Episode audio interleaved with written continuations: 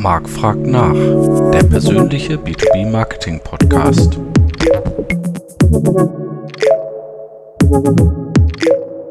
Hallo zusammen und guten Morgen, liebe Zuhörerinnen und Zuhörer. Ich freue mich heute in meiner kleinen Miniserie, äh, mich einem nächsten B2B-Marketing-Thema anzunehmen, nämlich dem Podcast. Ein Thema, was mir auch persönlich am Herzen liegt, ähm, weil ich glaube, dass es ein sehr tolles Instrument ist im B2B-Marketing. Umso mehr freue ich mich, dass ich heute einen sehr kompetenten Gesprächspartner habe zu dem Thema, nämlich den Robert Weber. Fachjournalist. Hallo, guten Morgen. Guten Morgen. Fachjournalist und einer der beiden Köpfe hinter dem inzwischen durchaus bekannten KI in der Industrie Podcast. Und deswegen starten wir auch gleich mit der ersten Frage. Absolut. Robert, was kann ein Podcast in der B2B-Technikkommunikation leisten aus deiner Sicht und was vielleicht auch nicht jetzt im Vergleich zu anderen Kommunikationsmitteln? Ähm, genau. Was kann er leisten? Also ich glaube, er äh, leistet vor allem, dass man äh, ein Thema intensiver besprechen kann, ähm, vielleicht ein bisschen detaillierter einsteigen kann in Themen, das, was man sonst vielleicht nicht kann. Er kann Community schaffen. Das ist, glaube ich, das, das größte, das, der größte Benefit eines, eines Podcastes, dass man wirklich treue Zuhörer hat, die dann auch mit einem interagieren wollen, ähm, die Themen vorschlagen, die sie gerne hören wollen, die Barriere ist nicht so da, als wenn man ein, ein Printmagazin macht. Also vielleicht liegt das auch an uns, aber die Leute schreiben uns wirklich an und sagen, hey, mach mal dazu was oder dazu was oder ich kenne jemanden, der hat da was Spannendes. Ähm, Habe ich bisher im, im B2B Technik, Umfeld, Marketing, Kommunikation sogar nie festgestellt, dass sich Leute wirklich proaktiv melden bei Medien, bei Medienhäusern, bei Verlagen, bei Magazinen und sagen, hey, ich würde gerne, dass jemand, mit dem bin ich überhaupt nicht einverstanden, kannst du mich mal mit dem vernetzen? Ähm, genau. Also das kann er leisten, Community bilden und Themen tiefer, auf Themen tiefer eingehen. Und die Barriere, ein Podcast zu hören, ist vielleicht nicht so groß, weil ich kann es schnell im Radio hören, ich, äh, in der Alexa hören, ich kann es schnell im Autoradio anschließen, auf Reisen. Also diese Flexibilität zu hören, wann ich will und Informationen zu nehmen, wann ich will, ohne jetzt ähm, lesen zu müssen, sondern als Nebenbei-Medium zu nutzen, das glaube ich, kommt noch, noch dazu. Ich denke, äh, die Verweildauer ist auch sehr spannend, wenn ich es jetzt vergleiche mit anderen Medienformen. Ich meine, wer schaut sich wirklich 30, 40 Minuten irgendein Video oder so an? Ne? Also das Absolut. ist schon, weil man es eben so im Hintergrund auch hören kann auf der Autofahrt oder so, äh, glaube ich schon was sehr Besonderes. Meinst du, ich hatte neulich überlegt, äh, ob man vielleicht insgeheim eher so ein Radio- oder Fernsehtyp ist? Also ich bin eher ein Radiotyp zum Beispiel, ähm, also auch was mein eigenes Hörverhalten angeht und ja, fand Radio auch. schon immer besser. Ähm, ja. Meinst du, das ist bei euren Zuhörern vielleicht auch so, dass das äh, Leute sind, die vielleicht auch Audio einfach lieber mögen? Ich glaube, Audio find, äh, gewinnt ja so ein, oder hat so ein Revival, hat man das Gefühl gerade so. Also auch in, in dieser Corona-Zeit war Radio ja auch immer irgendwie ähm, Revival und da wurde ihm unterstellt und Podcast boomen ja in allen Bereichen. Hm, ich, ich, ich kenne auch Leute, die sagen, ich kann damit gar nichts anfangen mit Podcasts. Ähm, Auf jeden Fall. Kann, ja. mich da, kann mich da gar nicht drauf einlassen und ich brauche das irgendwie schneller, die Informationen und ähm, ich weiß jetzt nicht, ob das übrigens alles Radioleute sind, aber ähm, es stimmt schon, die Verweildauer ist höher als, als ein YouTube-Video oder so. Also für YouTube-Video ist ja immer schon happy, wenn die 30 Sekunden da bleiben, die Leute. Ähm, Was und bei den meisten YouTube-Videos auch nicht verwunderlich ist. Ja, ja, ja stimmt. Äh, und bei uns sind die hören im Schnitt 76 Prozent einer Folge. Und wenn man überlegt, unsere Folgen sind zwischen einer Stunde und 30 Minuten immer so äh, manchmal auch 90, wenn der Peter und ich ins Reden kommen, ähm, dann ist das schon ein guter Wert, weil dann hat man schon echt viel mitgenommen für, für das Thema. Und ähm, ob das jetzt alles Radiohörer sind, weiß ich nicht, aber ich glaube, dieses Mitnehmen von Informationen auf dem Smartphone schnell abspielbar, schnell abrufbar. Ich glaube, das hat äh, ist die Zukunft. Nicht den Leuten vorschreiben, wann sie was zu lesen und zu hören haben, sondern wann sie es möchten. Äh, ist es, wie ist das denn für dich? Weißt du, stehst ja auch für alle möglichen Formate äh, auch regelmäßig mal vor der Kamera. Äh, was findest du angenehmer? Ich finde Podcast viel angenehmer. Ja, also Podcasts haben, man kann sich viel mehr mit einem Thema auseinandersetzen. Ähm, es lebt aber auch davon, dass eine schöne Diskussion entsteht, ein schönes Gespräch entsteht. Alles andere wird nicht funktionieren. Also das ist so das Problem, ja. Sorry, du warst gerade weg. Ah, okay. Ich mach's nochmal. Ähm, also Podcasts sind so, dass mm, ich mache lieber Podcasts, weil Video ist immer wirklich, da musst du schnell zu einer Information kommen, schnell eine Informationsvermittlung. Und das Format, das Podcast-Format, hast du echt mal Zeit, dich auch über ein Thema auszutauschen mit einem Gegenüber, das etwas länger ist. Und es darf nicht zu einem klassischen Interview verkommen. Es muss wirklich so, ein, so eine Gesprächsatmosphäre entstehen, was, was ja unseren, unseren B2B-Leuten manchmal schwerfällt. Also ich ja. weiß nicht, äh, was, was, was, was bei dir so in deiner Praxis auch so, die warten halt immer auf Interviews, ja, stellen sie mir drei Fragen und ich beantworte sie. Aber dass man anfängt, so ein Gespräch zu führen, das ist immer für sie schwierig. Das stimmt, ja. Äh, und da sind natürlich auch PR-Abteilungen teilweise nicht äh, unschuldig dran. Ne? Ähm, Absolut, ja. Die das eben oft diese Gesprächskultur auch nicht unbedingt fördern und wie wir auch wissen, sag ich mal, wenn man mal versucht hat, aus äh, einem Ingenieur irgendwie eine Case Study rauszuquetschen oder so, es gibt natürlich auch viele Techniker, die von Hause aus nicht so gesprächig sind, eventuell. Aber Absolut, das, das muss man im Podcast dann auch vorher, wir schauen uns unsere Gäste auch immer an und machen vorher mit denen auch immer noch mal Telefonate, um rauszufinden, sind es die richtigen? Können die das oder können sie es nicht? Ja, das ist ja spannend. Ja, das ist auf jeden Fall sinnvoll, sonst steht man da und genau. äh, sagt nichts, ja. Ja, ja, und äh, wir haben ja immer, das Format ist ja bei uns so ein bisschen anders. Wir machen ja immer ein langes Format in einer Woche, dass wir sagen, okay, da unterhalten uns der Peter und ich über ein Thema, was, ich, was einer von uns beiden aufgenommen hat und lassen immer so kleine Schnipsel reinspielen. Und da ist natürlich dann das Gespräch zwischen Peter und mir.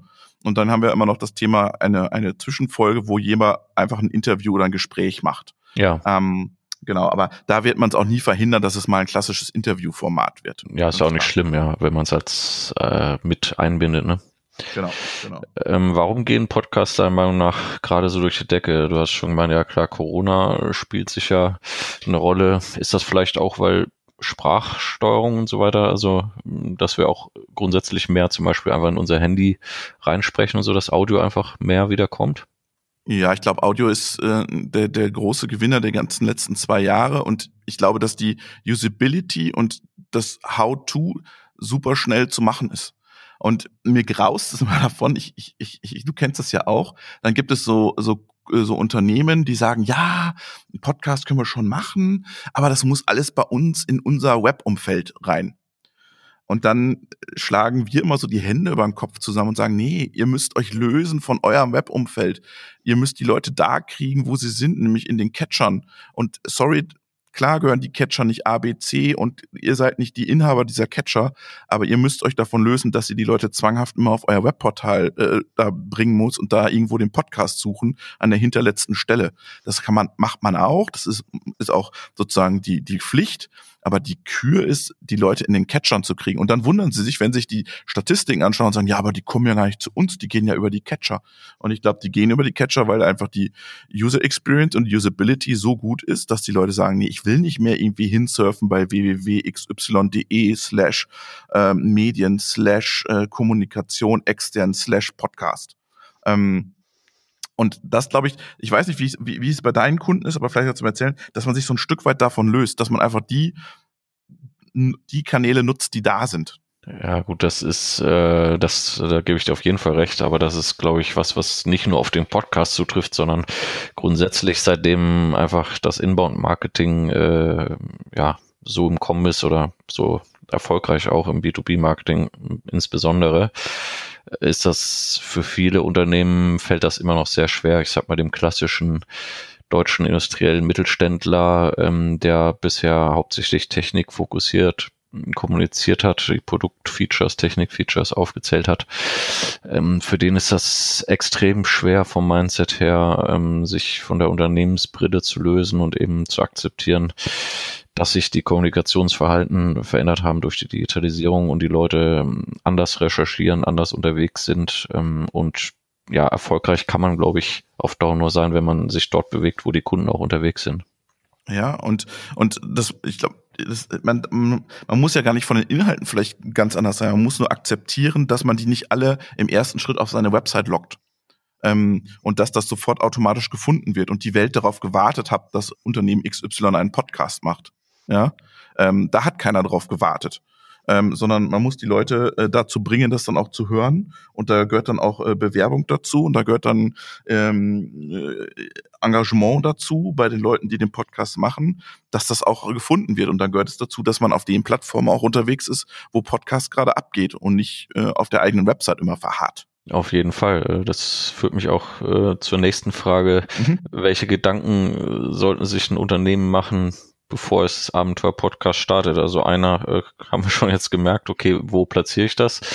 Ähm, aber was, welche Gedanken muss sich ein Unternehmen vielleicht machen, ähm, um nicht vorschnell dann zwei Folgen zu machen und das wieder ein Rohrkrepierer wird? Was habe ich wirklich was zu erzählen? Habe ich, kann ich was erzählen, was die Leute wirklich interessiert? und vom Ofen hervorlockt.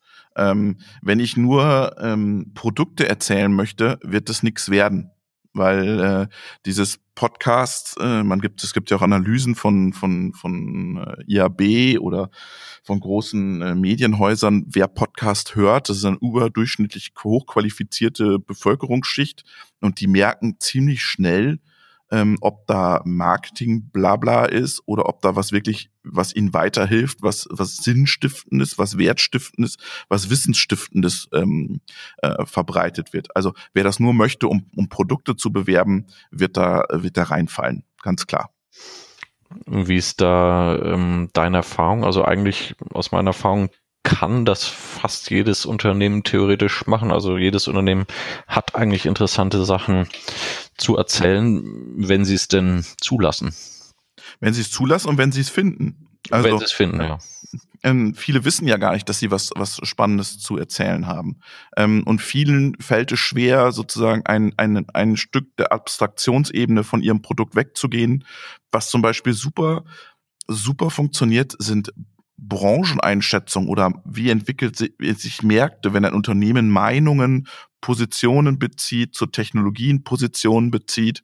Das sind Podcasts, die funktionieren, weil ich bin ja Kunde und ich bin ja äh, Partner dieses Unternehmens und wenn die mir sagen, unsere Einschätzung ist so und nicht unser Produkt A, B funktioniert so, dann ist das ja für mich viel hilfreicher als ähm, also welche Produktbeschreibungen. Aber ich glaube, da, da, da, da, ist, da kommt aber auch gerade Bewegung, weil eine neue Generation von Kommunikatoren kommt, die sagen, okay, das stimmt schon, wir müssen die Abstraktionsebene ein Stück höher, wir müssen Wissen vermitteln, Wissen aus unseren Key Account Managern, was wissen die über die Branchen, da steckt so viel Know-how drin. Ähm, ich mache jetzt in, für, für ein Corporate Podcast nächste Mal eine Folge zum Thema Brauereitechnologie, was gerade im, im Braubereich abgeht und wie das mit den ganzen Mischgetränken ist und ähm, Energieversorgung und bla bla bla. Und pünktlich da steckt zum Oktoberfest. Ja, genau, pünktlich zum äh, Wiesendorhorm. Ja. Ähm, das, da steckt so viel Thema drin, da geht es gar nicht um das Produkt am Ende, sondern da geht es um die Branche und wie sich die Branche aufstellt. Und dann ist es, glaube ich, wichtig, dass sich Unternehmen endlich davon lösen, externe Menschen in ihre Kommunikation reinzulassen, also externe Gäste. Äh, also nicht ja, äh, davon lösen, sondern du meinst sich davon äh, lösen, das nicht, äh, die nicht, nicht reinzulassen, ja. Genau, ja, Entschuldigung. Also das ist ja was ganz Schlimmes. Also äh, für viele, dass man sagt, nee, also wir holen jetzt hier keinen irgendwie externen dazu, das ist alles hier unser Gebiet. Das ist so falsch und so schlecht und das geht gar nicht, weil diese Menschen haben andere Reichweiten, haben andere Kontakte, ähm, die fühlen sich, da gibt es so viel Mehrwert, die die liefern und die, man kann das ja dann wieder einordnen. Also man kann ja dann uns Unternehmen sagen, okay, das ist die Meinung von Herrn Y und wir haben aber die, diese Meinung und dann kann der User ja entscheiden, welche Meinung, äh, was ist denn, was überzeugt ihn denn mehr. Aber dass man sagt, wir machen das dicht, unsere Kommunikation holen keine externen rein, das gibt's ja bei vielen, das wisst ihr ja auch bei euch im Alltag, dass das super schwierig ist, da die Leute zu motivieren. Ja, das ist gerade ein deutsches Phänomen. Ne? Wir sind ja äh, international und global unterwegs und da holt man sich gerne welche rein. Ja. USA äh, ist ja. ganz anders. Ähm, da ist Agenturwelt ja schon viel älter auch und die haben oft Milliardenkonzerne, haben dann für ganz EMEA einen Marketingmanager und den Rest macht er mit Agenturen oder anderen ähm, Experten, Freelancern. Ähm, ja, aber der, ich meine auch Interviewgäste. Also, dass man sagt, ach, auch das meinst du, Entschuldigung. Ja, Ja, ja ey, klar, ich mein, das auch, ja. Also äh, ich meine, ich will gar keine Agentur, das kannst du alles selber machen. Aber dass du sagst, ich hole mir echt auch externen Content und Know-how von meinen Leuten rein. Ich lass mal meinen Zulieferer sprechen. Ich lass mal nicht, äh, ähm, ich lass mal den Kunden meines Kunden sprechen und nicht mehr nur meine Sicht der Dinge. Und da tun sich, glaube ich, extrem viele schwer. Das stimmt. Äh, aber für mich hängt das beides zusammen, weil das einfach für mich eine neue Durchlässigkeit und Offenheit ist äh, grundsätzlich äußeren Einflüssen oder äußerem Input gegenüber. Und da können so Experten wie du äh, oder wir eine Rolle spielen, aber auch eben andere Gesprächspartner, ähm, dass man sagt, denn wenn man so lange in, in der eigenen, durch die eigene Unternehmensbrille guckt, merkt man teilweise gar nicht, dass manche thematische Gewichtungen oder so komplett am Markt vorbeigehen. Ähm, und das, da können einem Externe eben helfen, indem sie das einordnen. Ne?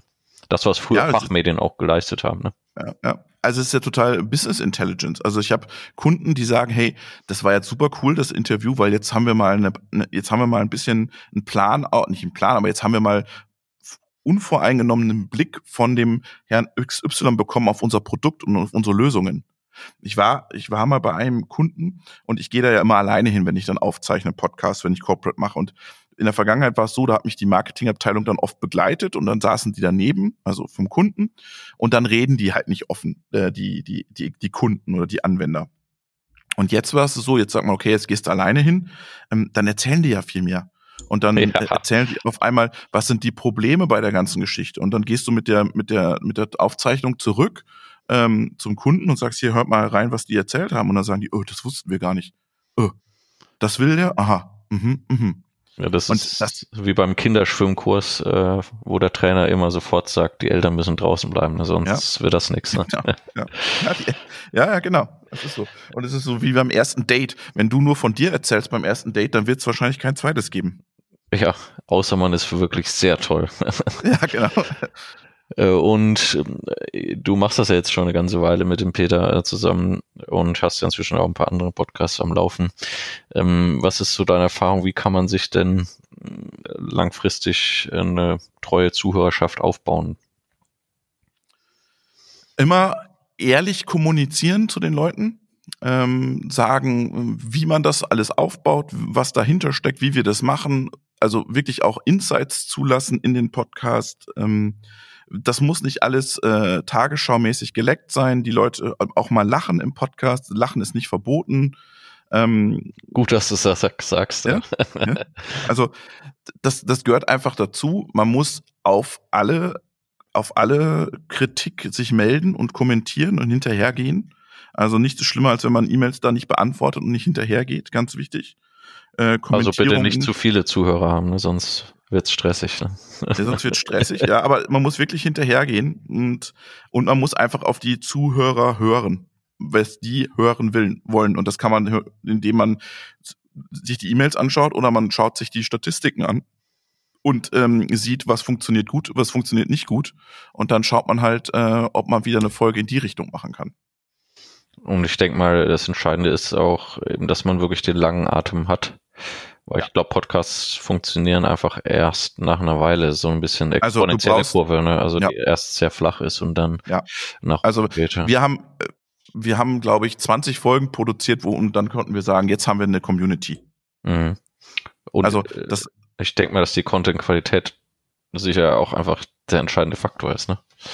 Ja, also wenn du, ja, wenn du nur Produkt, Produktmeldungen vorliest oder so, oder irgendwas neues Produkt am Markt oder so, dann, dann werden die Leute nicht zuhören. Dann werden die sagen, okay, vielen Dank fürs Angebot, aber ich bin weg.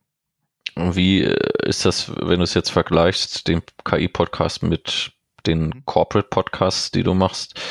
Äh, ich sag mal, die Corporate Podcasts ist man, hat man ja schon ein bisschen engere Leitplanken vielleicht, was die thematische Auswahl äh, und so anbelangt. Meinst du, es ist trotzdem möglich, dort ein ähnlich spannendes Format aufzuziehen langfristig? Ja, glaube ich schon. Also das muss man auch ganz klar den Leuten immer sagen, das ist ein Corporate-Format und dann akzeptieren die das auch und sagen, okay, wenn ich da gute Informationen kriege, dann nehme ich halt auch ein Corporate-Format. Ähm, wichtig ist, glaube ich, dass der, dass der Host, der es moderiert oder der es kommentiert oder mit dem man es durchspricht, ähm, nicht die Unternehmensbrille aufsetzt, sondern wirklich auch eine, eine gewisse Form zurücktritt und sagt, hey, ich bin hier und ich stelle Fragen und die sind auch unangenehm ich finde es immer sehr nett, wenn äh, ähm, vielleicht beim, beim ABB-Podcast war es jetzt auch so wieder, dass, dass unangenehme Fragen kommen. Beim, beim Vitron-Podcast, den wir machen, sind auch immer wieder unangenehme Fragen drin. Aber da schätzt die Geschäftsführung das auch. Da sagt die Geschäftsführung auch, ja, wir wollen keine Propaganda hier mehr machen, sondern wir wollen eine Diskussion über Themen anregen. Aber natürlich ist klar, ich stelle am Ende der, eine Rechnung an diese Unternehmen. Aber trotzdem muss man da energisch nachfragen. Und wenn man da, glaube ich, reinhört in die Podcast, kriegt man das auch ziemlich schnell mit, ähm, dass ich auch dem Geschäftsführer von Vitron mal dagegen rede und sage, ja, das ist jetzt schönes Marketing, bla bla, aber jetzt lassen Sie uns mal zu den Fakten zurückkommen. Und das hören die im ersten Schritt nicht gerne, aber es ist die, die Akzeptanz bei dem Kunden ist um ein Vielfaches höher, wenn sie merken oder bei den Hörern, da ist jemand, der lässt sich nicht einlullern da von irgendwelchen äh, Phrasen, die dann manchmal auch kommen was ganz normal ist, weil die wollen ihr Produkt ja auch verkaufen und sich positionieren und das ist ja auch richtig und dafür soll das ja auch dienen, aber man muss immer schauen, es muss die Wissensvermittlung, der Content muss immer perfekt sein und immer gut sein. Ja, ich glaube, was halt total unterschätzt wird, ist die Intelligenz der Zuhörer oder Leser. Ne? Das ja. äh, stelle ich ja. auch in den Fachmedien halt immer fest. Das ist einfach ähm, viele Unternehmen glauben immer noch, dass, ja, wenn wir jetzt nichts über unsere Nachteile unserer Produkte oder so sagen, dann merkt das keiner. Ja, wo ich sage, nee. Ja, alle Projekte das wissen alle, ja. ohne Probleme. genau. Ja. ja, das wissen alle da draußen, ja. Ähm, nur, äh, nur ihr nicht, ja. Insofern ist man auch viel glaubwürdiger, wenn man das eben zulässt und sagt, ja, gut, in dem Bereich ist der Wettbewerb uns vielleicht noch eine Nase lang voraus, aber wir arbeiten dran, wir haben die Lösung XY in der Planung oder was weiß ich. Ähm, ja, ist ja nicht schlimm. Ja, man kann nicht überall perfekt sein. Ne? Ja, aber es geht, es geht einfach darum, dass die Leute einem vertrauen und dass die dann genau. sagen, ja, äh, der Herr XY, der hat, das stimmt, da hat er recht. Das ist ein Problem und das wissen wir alle in der Branche, dass das ein Problem ist. Und keiner in der Branche hat im Moment die Lösung für das Problem, aber der spricht es an, proaktiv und sagt, da müssen wir was tun. Ähm, anstatt was zu verschweigen. Ja. Das, dasselbe gilt ja für äh, ja, Tonnen an Produkt- und Unternehmensnennungen, das äh, auch in geschriebenen Content oder Podcasts oder Video, wo ich sage, ihr müsst nicht hundertmal sagen, dass euer Unternehmen toll ist und das Produkt toll ist. Das merkt der äh, Zuhörer selbst, ja, wenn, wenn, äh, wenn ihr das richtig macht. Ja. Hm. Da kann ja, man also wirklich den Zuhörer, glaube ich, mehr zutrauen. Ne? Ja, und aber, aber, aber das müssen Unternehmen auch lernen. Also es ist nicht so, dass die das alles sofort können und da muss man ihnen auch einfach sie auch ein Stück weit an die Hand nehmen und sagen, komm, wir üben das jetzt mal zusammen und wir machen mal eine Folge so, wie ich sie machen würde und dann machen wir mal eine Folge so, wie ihr sie machen müsst und dann machen wir mal einen A-B-Test äh, bei euch intern und dann soll mal gesagt werden, welcher hat euch besser gefallen. Ja. Ja, das wäre ein spannender Ansatz auf jeden Fall. Ja. Und da macht man dann AB-Test und dann werden die meisten sagen, naja, das eine, das kennen wir ja schon, das ist ja das, was, was ihr uns auch immer im Internet schreibt. Aber das andere ist ja spannend. Auf jeden Fall, ja. ja. Und äh, wenn du es schaffst, als Host oder als Moderator oder wie du es auch immer nennen willst, was aus den Leuten rauszukitzeln, was sie sonst selten erzählen, auch wenn es corporate ist, ist es super. Ja die gehen nämlich dann auch nicht zurück. Also ich habe es selten, sehr, sehr, sehr selten, ich, vielleicht sind es zwei, drei, zwei Fälle mal gewesen, dass wirklich Corporate gesagt hat oder die Geschäftsführung dann gesagt hat, das müssen wir mal rausschneiden oder verändern oder sowas. Wenn es einmal gesagt ist, ist es nicht so einfach, das wegzunehmen, als wenn es auf, im Text drin steht. Das stimmt, ja. Die, die Erfahrung habe ich auch, dass in Texten viel mehr rumkorrigiert ja. wird. Ja. Ja, also und wenn es einmal gesagt ist und es ist auf Tonband und es ist in einem in einem in einer geschlossenen Folge mit Vorspannen und mit Jingle und bla bla bla, dann dann traut sich auch die Geschäftsführung oder die Abteilungsleiter wer auch immer nicht mehr ran und sagt da nochmal Schnitt, da nochmal Schnitt, da nochmal Schnitt, weil weil sie genau wissen, hm, dann funktioniert es nicht mehr.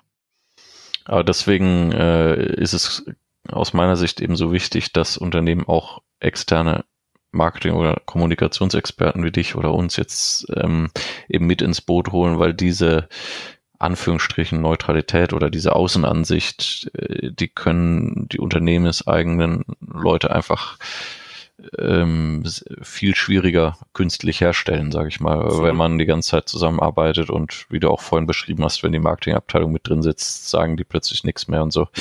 Ähm, ich glaube, da hat man als Externer hat man es einfacher. Ja, und, und äh, bei, bei, bei einem Kunden bei uns schätzen die auch, dass wir oder dass ich Ideen aus dem Markt mitbringe. Weil genau, die sagen, okay, du bist viel sagen. am Markt unterwegs, du siehst viel auch vom Wettbewerber. Was sind denn Themen im Markt, die wir vielleicht gar nicht auf dem Schirm haben? Lass uns über die auch mal sprechen. Und dann macht man einen Redaktionsplan und dann kommen auf einmal so Themen wie, keine Ahnung, wir müssen über das und das und das sprechen, weil da sehe ich gerade einen Bedarf in dem Thema und dann denken die, oh, da haben wir noch überhaupt nicht drüber nachgedacht, aber ja, machen wir uns mal Gedanken zu. Auf jeden Fall, das ist ganz wichtig, dass diese Marktsicht ähm, in den Unternehmen, also die wenigsten, zumindest deutschen Unternehmen, haben jetzt eine wirklich große Market Intelligence Abteilung oder sowas. Ähm, da, die haben zwar viel Wissen bei einzelnen Leuten, mhm. aber es fällt immer noch schwer, dann einen vernünftigen Know-how-Transfer ins Leben zu rufen, dass das irgendwie zentral abrufbar ist oder so. Ne? Insofern ist das auch ein gutes Format, wie du vorhin noch gesagt hast, wo man äh, Sachen rausziehen kann aus den einzelnen Leuten, wovon dann wieder alle profitieren können, auch in der internen Kommunikation. Ja. Ne? Ja, oder ich gehe für einen Kunden gehe ich auch auf Events und schaue mir an, was da los ist und worüber die Branche diskutiert, weil der nicht so viel Manpower hat, dass man die alle auf Events schicken kann. Ähm, dann fahre ich halt dahin und schaue mir da Vorträge an und schneide da was mit und mache mir Ideen dazu. Also ähm, ich glaube, dieses dieses Feld Kommunikation, Marketing verschiebt sich bei vielen auch gerade. Ja? Und man muss viel mehr extern zulassen, als es vielleicht früher war. Absolut. Und äh, Unabhängig Gute, dann vom Medium das Gute für uns ist, äh, es war, ist so spannend wie nie, glaube ich. Ja, absolut. Aber es zeigt auch, aber, äh, es wird aber auch nicht alles überleben, weil nee, äh, auf keinen was, Fall. Ähm, was nur überlebt, und das merken wir auch, und das ist wirklich, das ist jetzt eine Phrase, aber es ist Qualität, Qualität, Qualität. Und ähm, nur wenn du wirklich die, die Hörer begeisterst mit deinen Themen, dann werden sie wiederkommen und wieder zuhören. Ähm, ja, klar, die. Du kannst dir keine Ausreißer da groß leisten. Das stimmt, weil es ist einfach die, ich sag mal, die wichtigste Währung im Netz vor allem ist, ist halt die Aufmerksamkeit und äh, dadurch, dass wir natürlich nicht die einzigen sind, die auf die wahnsinnige Idee gekommen sind, Content Marketing zu machen, äh, sind da Gigabyte oder Terabyte oder ich weiß gar nicht, wie viel äh, an Content da draußen. Und ähm, wenn du da auffallen willst und langfristig Leute begeistern willst, ja, geht das nur über Qualität aus meiner Sicht. Ne? Ja, also das ist, das hört sich wie eine Phrase an und jeder sagt, wir machen ja Qualität, Qualität. Aber immer wieder drüber schauen, immer wieder schauen, ist das wirklich, muss, ist das wirklich was, was unsere Leute gerade interessiert? Ja, ich glaube, der Kundenfokus ist das äh, absolut Entscheidende, dass man sich wirklich an den, an, an den Interessen des Users äh, orientiert. Ne? Ja. Also man, man, muss auch mal sagen, beim KI-Podcast, wir machen auch mal Folgen, wo wir sagen, ähm, das finden wir wichtig, weil dass wir auch mal so eine Folge drin haben. Es ging um Trustworthy AI und da hat die Industrie gerade nicht so viel mit am Hut. Und ähm, da haben wir gesagt, doch, die müssen sich das jetzt mal anhören, weil ähm, wir glauben, das ist so. Und da haben wir auch in der Folge gesagt, ihr müsst da jetzt mal durch und müsst euch das mal anhören, weil das ist schon wichtig. und ähm, die Folge hat aber super gut performt. Also manchmal sind wir dann auch überrascht und denken, okay, dann äh, ja, hätten wir jetzt nicht so mit gerechnet. Ja, das ist, äh, ist ja auch dieses Paradoxon, dass man immer sagt, ähm, kann man was erfinden, von dem man noch gar nicht weiß, äh, dass das geben kann, sozusagen. Ne?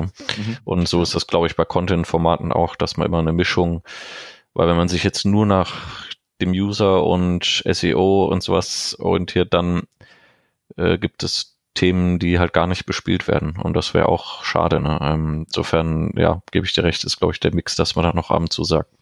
Hierzu wollen wir auch was dazu machen. Wofür möchte ein Unternehmen bei dem Corporate Podcast jetzt, wofür möchten die vielleicht auch stehen? Ja, äh, möchten die vielleicht einfach für Nachhaltigkeit wahrgenommen werden, dann muss man auch was dazu machen, auch wenn die Kunden das vielleicht gerade äh, per se nicht interessiert. Aber wenn man es äh, spannend aufbereitet, denken die dann vielleicht auch, ah, habe ich noch nie so drüber nachgedacht oder so, ne? Mhm. Und man muss auch da frech nachfragen. Also wirklich die Agenturen und die Leute, die das machen und Content-Leute, die müssen sich auch trauen, frech nachzufragen. Das ist, glaube ich, ganz wichtig. Das verzeiht einem auch jeder Geschäftsführer, wenn dafür am Ende das Produkt gut ist. Ja, ich werde es nie verfolgen. Ich habe eine Folge, äh, das sage ich, kann ich jetzt sagen, das ist eine Vitron-Folge, geht um Nachhaltigkeit. Die erste Frage heißt, waren Sie eigentlich schon mal bei einer Fridays for Future Demo? Und es hätte vor, vor zehn Jahren, vor 15 Jahren hätte niemand sich getraut, so einen Geschäftsführer anzufragen sondern da äh, wäre die Frage so, ja, nö, nö, nö. Nachhaltigkeit ist ein wichtiges Thema in der, nö, nö, nö, ja. in der aktuellen Diskussion. Aber das, da sind die Leute raus.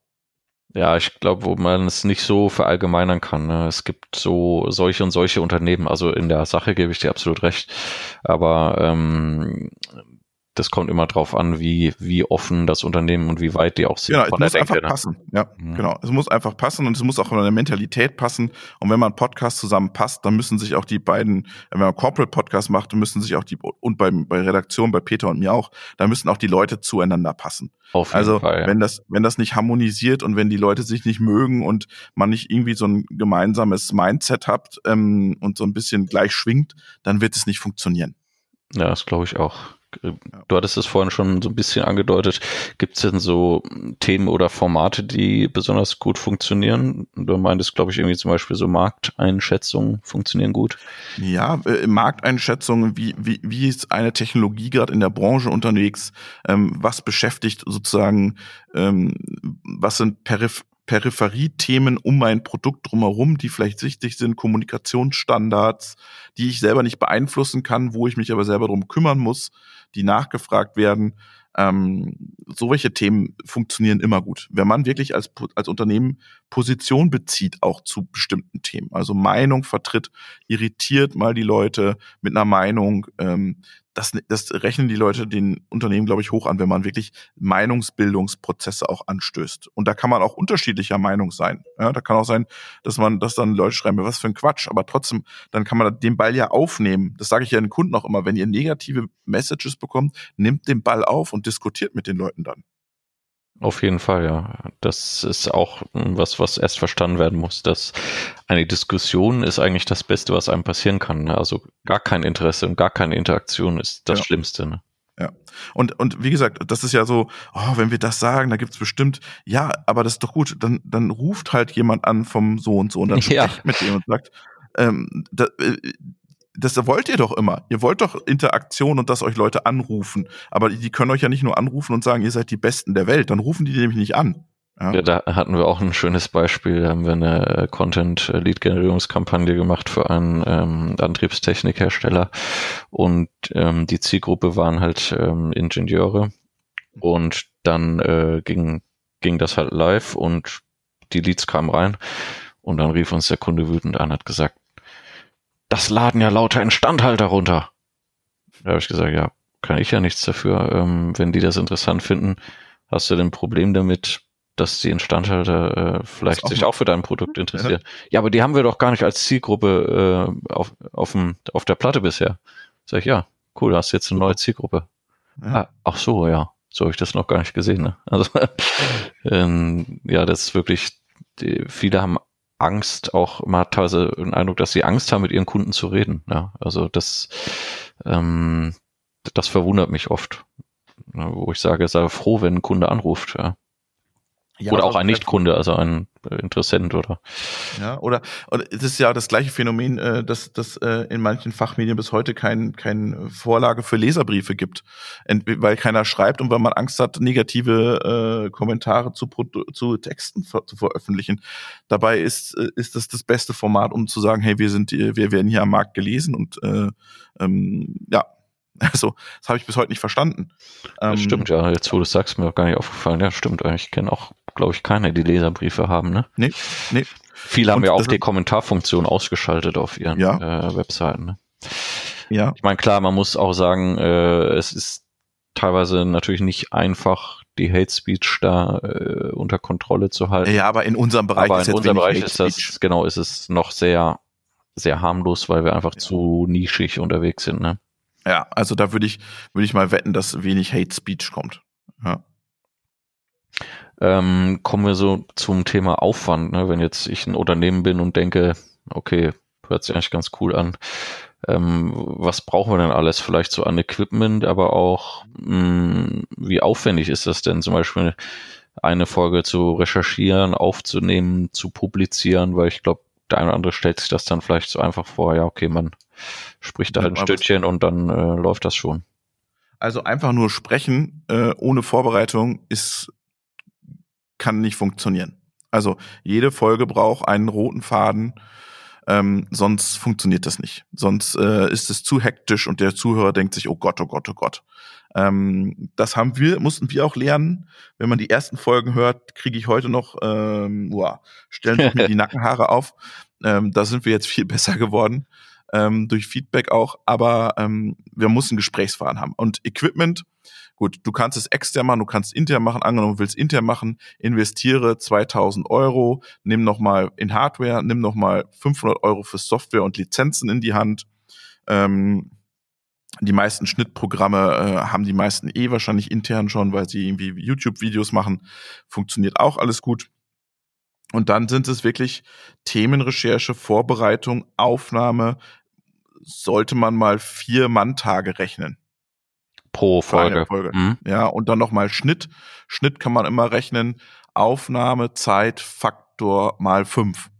Also, wenn wir jetzt, wir haben jetzt 35 Minuten gerade schon gesprochen und wir bearbeiten es nach, ist so mal vier mal fünf der Faktor.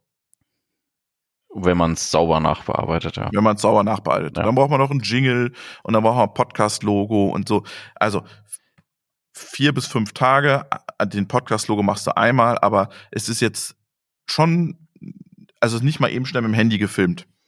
Ja, aber das ist ja bei Videos äh, eine ähnliche Sache. Ich weiß, wie du es wahrnimmst im Markt. Also ich finde, der Videomarkt ist ja tot, weil einfach die Preise so kaputt gemacht wurden von Billiganbietern ähm, das und jeder eben einfach sagt, ja, ich kann ja auch im Handy einfach draufhalten. Ja. Und für manche Sachen ist das auch okay. Ja. Ich möchte das gar nicht äh, schlecht machen, aber ich sag mal wirklich äh, hochwertiges Videoformat zum Beispiel, regelmäßige Corporate-Sendungen auf YouTube, ja, sagen wir mal zweimal mal ähnlich wie ein Podcast, ne?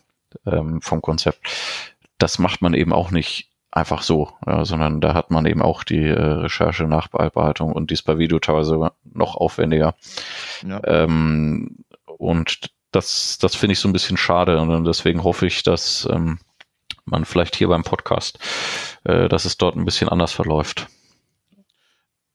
ja, man muss auch nicht alles lecken. Also man muss auch nicht jedes Äh rausschneiden. Es gibt so Experten, die schneiden wirklich alles raus. Allen, jedes Äh, jedes ähm, Nachdenken und so. Das finde ich nicht gut. Weil es lebt davon auch, dass es auch ein Gespräch ist, um die keiner spricht grammatikalisch nur 100 Prozent, sondern es ist immer wieder ein Äh, äh, äh drin. Ähm, es gibt, das muss man nicht alles rausschneiden. Ähm, darum äh, immer Maß und Ziel bei der ganzen Sache äh, haben und kein gelecktes äh, Hochglanzprodukt machen, sondern ein authentisches Produkt, das Qualitätsstandards hat, ja, aber das ist, ähm, wir machen hier kein Hörbuch. Ja, genau. Das ja. ist vielleicht ein, äh, ein ganz, ganz guter Vergleich. Es ist kein Hörbuch. Hier wird nichts vorgelesen, hier wird sich unterhalten. Ja, das ist äh, ein sehr guter Vergleich, glaube ich. Ja, da kann man sich äh, das gut vorstellen. Wobei man natürlich auch bei einem KI-Podcast einschlafen kann, wenn man möchte. Ja, absolut. Kann, kann man auch. absolut bin ich dabei. Ich finde es auch immer lustig, wenn uns Leute schreiben, wo sie das hören. Und dann denke ich mir, boah, habt ihr am Wochenende nichts Besseres zu tun, als einen KI-Podcast zu hören? Also, das ist echt, manchmal denke ich mir, boah, ja, aber so sind halt Ingenieure, ne? die hören das dann das beim stimmt, Joggen ja. oder so, dann ist es ja auch okay, aber manchmal denke ich mir, vielleicht weil ich die ganze Woche auch mit dem Thema so beschäftigt war und vorbereitet habe und oh schön, dann denke ich mir, am Wochenende will ich eigentlich davon nichts mehr hören. Ja.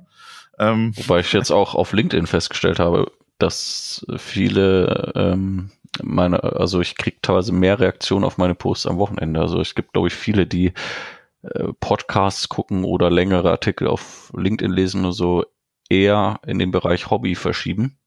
Ja. Ähm, und deswegen am Abend oder am Wochenende tatsächlich sich das äh, reinziehen. Das stimmt. Wir hatten am, das, wir hatten am Anfang des Jahres in der Corona-Krise hatten wir einen riesen, ähm, standen wir zahlenmäßig massiv unter Druck. Da haben ja die ganzen News-Podcasts und so haben da gewonnen. Ja. Und ähm, die ganzen Pendler sind nicht mehr zur Arbeit gefahren. Das haben wir mega gemerkt. Die Leute hatten auch keine Lust mehr, den ganzen Tag Kopfhörer auf dem Kopf zu haben, weil sie im Homeoffice eh in jedem Videocall waren. Dann habe ich abends nicht mehr so viel Lust, mir da noch einen Podcast reinzuziehen mit Kopfhörern. Ähm, und jetzt, wo alle wieder so langsam im Büro sind, gehen auch unsere Zahlen wieder schlagartig nach oben, weil es wieder mehr Verkehr ist. Ich sitze in der S-Bahn, fahre mit dem Fahrrad, wie auch immer. Das ist echt faszinierend. Das ist ja spannend, ja. Ja. Ähm, merkt man, kann man absolut ablesen. News-Podcast gehen hoch, ähm, Technologie, ähm, Betrieb, Wirtschaft gehen runter, ich vermute, es liegt wirklich an der Mobilität der Leute und dass sie keine Lust haben, den ganzen Tag nochmal Kopfhörer dann, dann zu hören. Ja. ja, und vielleicht auch an dem Krisenmodus, ne, dass man denkt, und an Krisen Krise, äh, okay, ich muss Nachricht gucken, aber nicht, ja. da ist dann unwichtig, einen KI-Podcast äh, zu hören, ja. sozusagen. Ne? Und das hat uns äh, wirklich, äh, das hat uns bestimmt 20 Prozent an Reichweite gekostet so. Und jetzt sind die Zahlen aber wieder auf, auf Vorkrisenniveau. Also wenn die Leute wieder reinkommen und wir haben ja auch so, so, so, so Gruppen, die uns hören, das ist immer nett. Wir haben dann Leute, äh, einen bei Bosch, der hört das mit seinen Kollegen zusammen im Büro. Die hören Ach, das, das ist wie Tatort gucken sonntags jetzt. Ja, die hören das zusammen mit der Alexa oder mit ihrem Speaker und äh, die hören das immer gemeinsam im Büro, wenn die Folge rauskommt. Das ähm, und da schreiben die uns halt, das ist halt schön, einfach zu wissen, da sitzen sechs Jungs bei Bosch zusammen, die sich das gemeinsam anhören am Donnerstag, wenn es rauskommt. Ja, ich glaube, ja. das ist das Coole, wenn man Podcasts macht, ähm, wie du vorhin auch meinst, dass man viel mehr Reaktion kriegt. Das finde ich ja teilweise schade, wenn man ähm, Texte produziert. Ich sag mal, auf LinkedIn oder so geht's. Da kriegt man ja wenigstens teilweise irgendwie Feedback, aber wenn man jetzt im klassischen Print oder sowas unterwegs ist, dass man eigentlich nie hört, interessiert das eigentlich wen, ja? Liest das irgendwer? Ähm, oder hat jemand auch eine andere Meinung, wie du vorhin auch sagst? Ich habe ja mhm. gar kein Problem damit, wenn jemand auch Kritik äußert, nur ähm, man müsste sie halt hören. Ja? Und das finde ich ähm, wirklich, äh, glaube ich, schon, dass Podcast ja, ja mehr Interaktion hervorruft. Ne? Ich weiß nicht, warum die Schwelle da so niedriger ist. Ähm, hängt, glaube ich, auch von den Leuten ab, die das machen. Ähm, ein Stück weit. Ist es ein, ja, muss ein lockere, auch nahbar geben, sicher. Ne? Ja, ist es eine lockere Umgebung und Peter und ich machen das, glaube ich, sehr ganz locker, aber professionell. Ähm, äh, keine Ahnung, woran es liegt, warum dieses Medium so community-schaffend ist.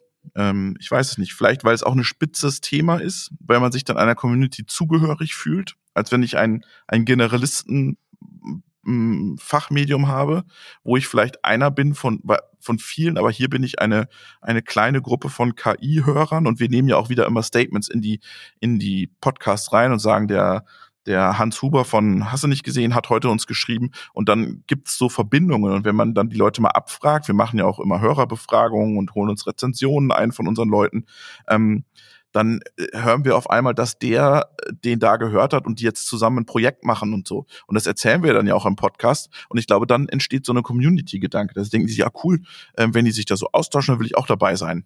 Ja, und das ist, glaube ich, der entscheidende Faktor, der bisher bei klassischer B2B-Kommunikation viel zu kurz kam, ist die Zwei-Wege-Kommunikation. Ne? Wirklich äh, das Feedback nicht nur anzuhören und irgendwie einen automatischen Service-Antwort. Äh, vielen Dank, in vier Wochen meldet sich vielleicht jemand, äh, sondern wie du vorhin auch gemeint hattest, dass man die Kommentare wirklich nachverfolgt und das auch als wertvollen Input nimmt, ja, und nicht einfach Kunden auch nicht nur als Schlachtvieh sieht, ja, sondern ähm, wirklich ernst nimmt auch als Person, auch wenn jemand andere Meinung hat und das dann wieder in die Inhalte mit einbindet. Ne?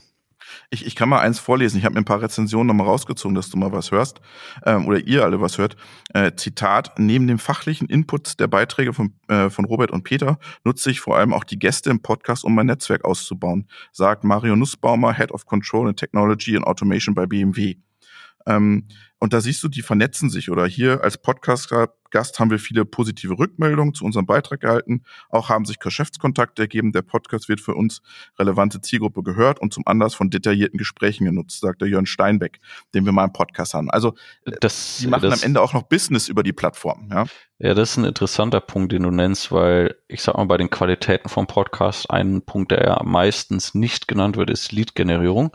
Und äh, ich glaube, das stimmt auch, wenn man es kurzfristig betrachtet. Absolut. Also ja. es ist nicht dieses, äh, ich mache ein gated White Paper und alle, die es runterladen, habe ich innerhalb von vier Wochen habe ich 200 Leads oder was.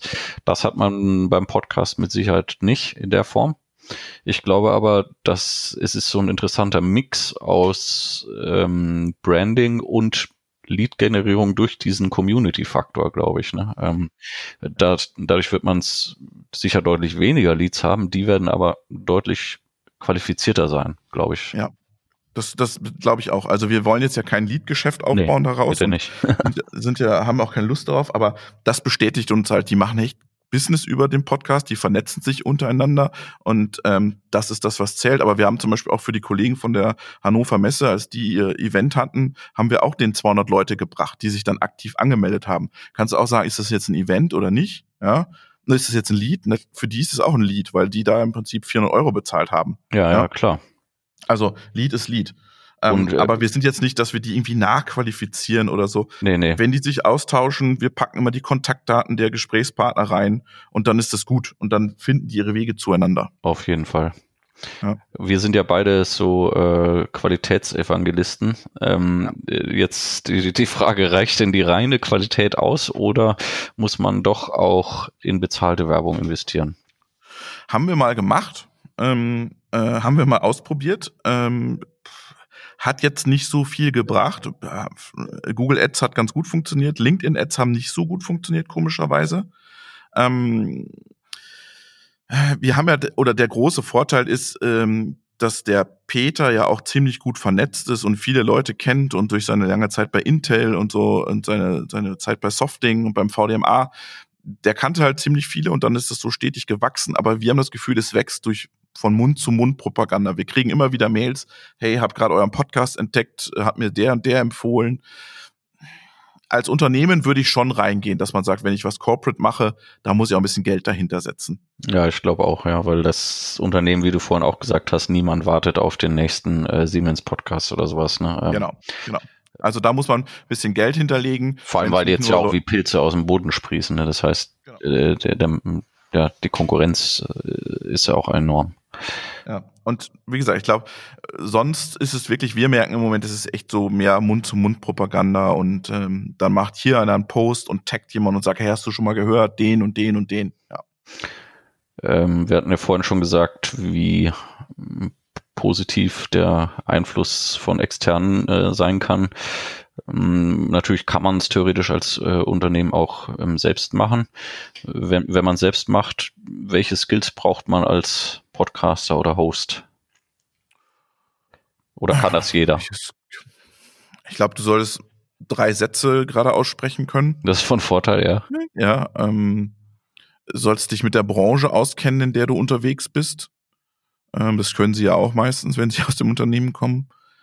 Mm, ja, und dann kann das jeder mal machen und ausprobieren und anfangen. Also ähm, ich, äh, ich, äh, das ist jetzt der Werbeblock, ich warne immer davor, das selber zu machen, weil die Fragen immer andere sind, wenn sie intern gestellt werden oder extern gestellt werden. Auch wenn man vorher die Fragen abspricht oder die das Gerüst abspricht. Es wird immer, es kommen immer mal drei, vier Fragen, die von extern anders sind als von intern. Lässt du die Fragen denn im Vorfeld freigeben bei Corporate ähm, Podcasts? Oder? Bei Corporate, da mache ich es immer so, wenn dann jemand sagt, okay, zum Beispiel jetzt bei, bei Danfoss machen wir es so, da haben wir einen Podcast mit dem Stefan Hoppe, auch von der OPC Foundation geführt, da habe ich den Stefan Hoppe angerufen und habe gesagt, hey, ich würde gerne über das Thema OPC-UA mit dir reden, über das und das. Und dann sagte er, ja, das sind gute Themen und da spreche ich nicht ab. Da gebe ich ihm nur so ein bisschen vorher vorab Telefonat, äh, worüber ich sprechen würde wollen und dann ist das so pff, äh, läuft es so, wie es läuft. Und werden die ähm, Podcasts selbst dann freigegeben von der Marketingabteilung oder ähm, sind die dann auch da entspannt und sagen, wenn der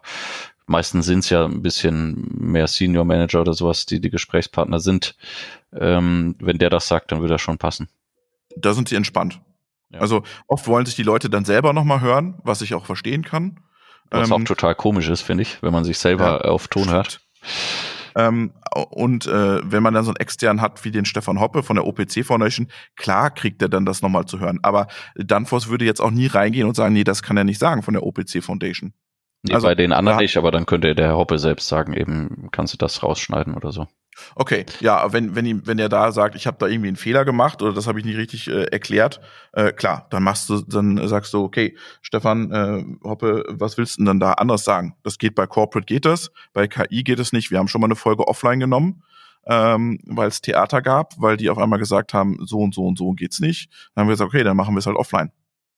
Wir, stimmen, wir lassen auch nicht freigeben, die Podcasts bei KI. Das wäre die Frage eben, ja. Mhm. Ja, wir lassen nicht freigeben. Ja. Also ähm, gesagt ist gesagt. Das ist halt auch was, was die Unternehmen lernen müssen, glaube ich, dass die Qualität tatsächlich steigt, wenn kein Freigabeprozess stattfindet. Das ist äh, irgendwie so total widersprüchlich, weil bisher ja eben eher die Meinung ist, je mehr Techniker dann noch mal drüber geguckt haben, desto perfekter wird der Inhalt.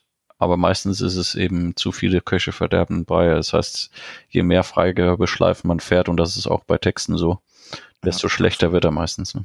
Ja, also das ist auch immer, was wir sagen, wenn wir aufzeichnen, hey, wir geben, wir geben nicht frei, wir schicken euch das vorher nicht und wir, wir machen es ja auch oft so in den Folgen, dann in der großen Folge nennen wir das immer, da sprechen Peter und ich ja auch immer über die Aussagen.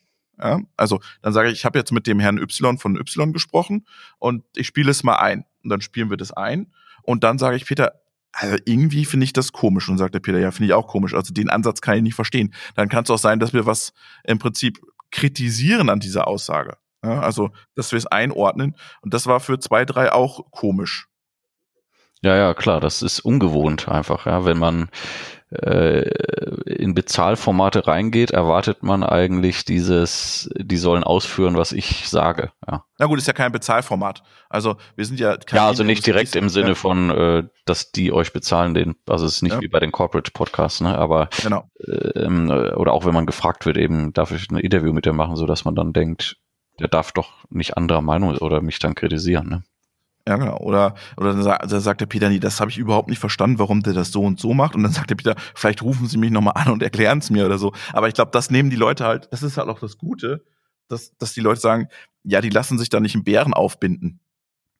Genau, ja. Also das ist, äh, ich denke halt immer, wir haben halt, leben heute in, im Zeitalter der informierten Käufer. Ne? Also deswegen, das war ja auch das, was ich vorhin meinte, zu glauben, die Käufer äh, wüssten nicht, welche Produkte von einem schlecht sind oder äh, schlechter als der Wettbewerber. Das ist einfach nicht so. Ne? Heute hat jeder Käufer vorher auf zig Seiten recherchiert, bevor er bei dir anruft und der kennt den Markt, der hat die Produkte verglichen und so weiter. Deswegen diese platten Werbotschaften funktionieren einfach nicht mehr. Ne? Überhaupt nicht, ja. Und wenn das dann jemand einordnet, ist es, glaube ich, noch mal viel mehr wert, als wenn es nur als einzelnes Interview runterläuft. Auf jeden Fall, ja. Also für den Zuhörer sowieso, aber auch für das Unternehmen oder für den Menschen von dem Unternehmen, der da interviewt würde, wurde. Weil was Besseres kann ja nicht passieren, dass nochmal ein Experte das einordnet und nochmal sagt, das finde ich spannend, das finde ich komisch, da könnte man noch was verändern. Also was, was wünscht man sich, was, was kann man sich Besseres wünschen? Ja. Wenn ich jetzt aus Unternehmenssicht nochmal gucke, okay, ich mache jetzt einen äh, Corporate Podcast, ob selbst oder mit jemandem wie euch äh, oder uns, ähm, und man investiert die vorhin genannten vier Mann-Tage oder Frau-Tage, ähm, um sowas zu produzieren. Wie kann ich da vielleicht die äh, Effektivität erhöhen, indem ich dann die Inhalte aus Podcast vielleicht irgendwie zweitverwerte. Ähm, ich weiß Absolut. zum Beispiel, ihr habt ja zum Beispiel euer Buch rausgegeben, dann KI in der Industrie. Ähm, bietet ihr sowas dann auch an oder ähm, was macht ihr dann noch so mit den Inhalten? Also du kannst aus dem Podcast ja super viel, das sagen wir auch unseren Corporate-Kunden immer, macht. Mehr aus dem Podcast, als es nur einfach als Podcast zu nutzen. Äh, macht, ihr könnt das äh, euch abstrahieren, ihr könnt daraus Interviews machen, ihr könnt daraus Statements machen, ihr könnt daraus Wafies machen für eure Socials, ähm, ihr könnt Landingpages zu Themen machen, ähm, dröselt diese Folgen auf. Ähm, ja, machen wir auch für, für die Kollegen von Vitron. Da gibt's einen Ideenraum, nennt sich das. Da werden Texte gebaut, Infografiken, Podcasts und das bezieht sich immer aus den ganzen Themen und da ziehen wir immer aus dem Podcast mehr raus als einfach nur eine Podcast-Folge. Also ganz wichtig, aus dem Podcast kann man viel, viel mehr rausholen. Vielleicht als aus dem Video sogar, weil das Gespräch länger ist und es ist alles schon freigegeben und es ist alles schon easy und man kann das im Prinzip zu fünf, drei, vier kleinen Mini-Texten oder einem großen Text auch weiter umbauen. Ja, das ist immer ein ganz wichtiger Punkt, finde ich, den ich auch immer betone, ne, wo ich sage, Leute, macht lieber Qualität statt Quantität. Und dann, äh, wenn ihr, wir nennen das Hero Content bei uns, Neudeutsch, äh, vielleicht nicht so schön, aber einen, einen hochwertigen, tiefgründigen Inhalt von mir aus ähm, produziert habt, ob das ein White Paper ist oder ein Podcast oder ähnliches, ähm, wo ich sage, dann zieht aus diesem guten Inhalt lieber verschiedene Formate noch raus, ne, anstatt fünf, sechs Baustellen gleichzeitig aufzumachen und äh, keine äh, dann richtig. Ne? Und bei Tonsachen, ob jetzt ein Podcast oder wir bieten das ja schon auch bei, äh, bei Vorträgen oder so an, wo ich sage, heute gibt's schon ganz gute so Transkriptionssoftwares. Äh, da muss man zwar danach immer noch drüber gehen, äh, aber trotzdem kannst du für sehr, sehr wenig Geld dir so ein Audiofile in Text umschreiben lassen. Ne? Ja, und dann ist es ja auch einfach ein Rechenspiel. Überleg, du machst als Corporate machst du zwölf mal zwölf Folgen im Jahr, also jeden Monat eine vielleicht. Und dann lässt du daraus noch zwölf Texte generieren. Lässt du noch äh, zwölf Mini-Posts daraus extrahieren und zwölf ähm, Wavy-Spuren nennen wir das, also so Tonspuren mit einer Aussage, die man spielen kann. Dann hast du ja ähm, dann hast du im Monat 36, 48 ähm, Möglichkeiten, äh, das auszuspielen. Und wo kriegst du das mit einem anderen Format hin? Ja, absolut. Also Darum äh, setzen Prakt wir setzen mal setzen Praktikanten ran und lasst das transkribieren, schaut nochmal drüber, macht's mit einer Software oder wir machen euch das auch gerne. Wir bauen euch die Texte nochmal um. Ähm, wir machen das nochmal in Englisch. Wir machen zum Beispiel einige auch englische mit Over äh, Voice drüber für den englischen Markt. Es geht so viel dann daraus, ja. Auf jeden Fall, ja. Ja, also, die Sprachen sind natürlich auch noch, das ist nicht unbedingt ein Nachteil, aber sicher was, was man bedenken muss beim Podcast ist die Sprache, glaube ich, ja, absoluter Kern natürlich. Ähm, und da ist mit, äh, beim Video kannst du halt auch einfach mit Untertitel recht günstig wegkommen. Bei der Sprache ähm, musst du erstens natürlich richtig übersetzen und zweitens brauchst du dann halt auch wieder einen sehr guten Sprecher. Und du verlierst so ein bisschen den Charme oder die Art des Hosts sozusagen, die ja eigentlich den genau, das ausmacht. Ne? insofern. Bei, bei äh, englischen Varianten machen wir es oft, dass wir, dass wir umswitchen auf ein Feature, also so eine Art Radio-Feature. Dass wir dann im Prinzip jemanden haben, einen Erzähler haben und dann immer wieder O-Töne zu dem Thema einfließen lassen. Ähm, aus dem Podcast-Gespräch ja. von dem Interviewpartner, dass es eher so ein Radio-Feature wird als ein Gespräch. Auf jeden Fall, ne, weil der, also da hat Podcast, glaube ich, eher Limits als, äh, als jetzt ein Video, ne? Ähm, ja, und jetzt ist die Stunde fast um. Insofern äh, ist sehr gut äh, die letzte Frage. Kleiner Ausblick zum Schluss. Ähm, Podcast ist ja gerade extrem gehypt, ähm, auch im, auch im B2B-Bereich. Äh, ist, ist die Haupthype-Phase schon äh, vorüber, bevor die äh, deutschen B2B-Unternehmen es überhaupt wahrgenommen haben? Oder kommt der B2B-Bereich verzögert und hält dafür länger jetzt, ähm, dass jetzt auch der deutsche Mittelständler sich überlegt, einen Podcast zu machen. Also Podcast wird nie so werden wie YouTube, weil YouTube macht ja jeder oder jeder Mittelständler, jeder Kleine macht YouTube, ähm, wird immer ein Nischenmedium sein, ähm, ein Nischenmedium, um seine kleine, feine Community zu erreichen, die man haben will. Ähm, ich glaube, dass der Hype noch nicht vorbei ist. Amazon steigt erst jetzt richtig ein. Also ähm, die haben jetzt ihre Plattformen geöffnet für das Ganze und wenn ein großer wie Amazon da nochmal Geld investiert in das Ganze, glaube ich, dass der Hype da noch nicht vorbei ist. Aber ähm, nie ein, ein Podcast nicht als Single-Medium einfach so sehen, sondern immer im Zusammenspiel mit anderen sehen. Nie versuchen da ähm, auf Teufel komm rauf nur Podcasts jetzt zu machen. Das ist ja tödlich, einfach nur Podcasts jetzt zu machen, weil es gerade ein Hype ist, sondern überlegen, was will ich genau erreichen mit diesem Podcast? Will ich Employer Branding betreiben? Äh, will ich äh, Produktmarketing? Will ich mich Content Marketing? Will ich mich positionieren zu Themen?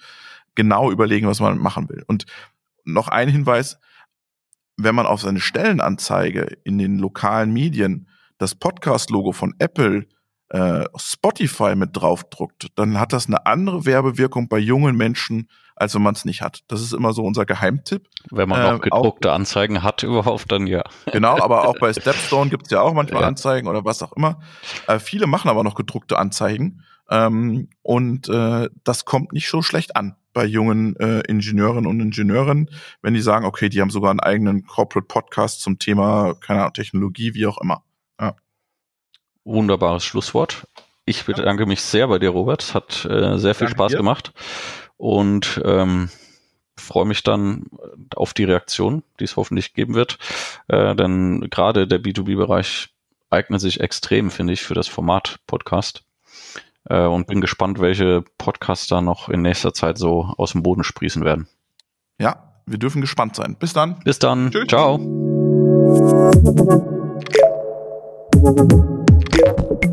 Thank you.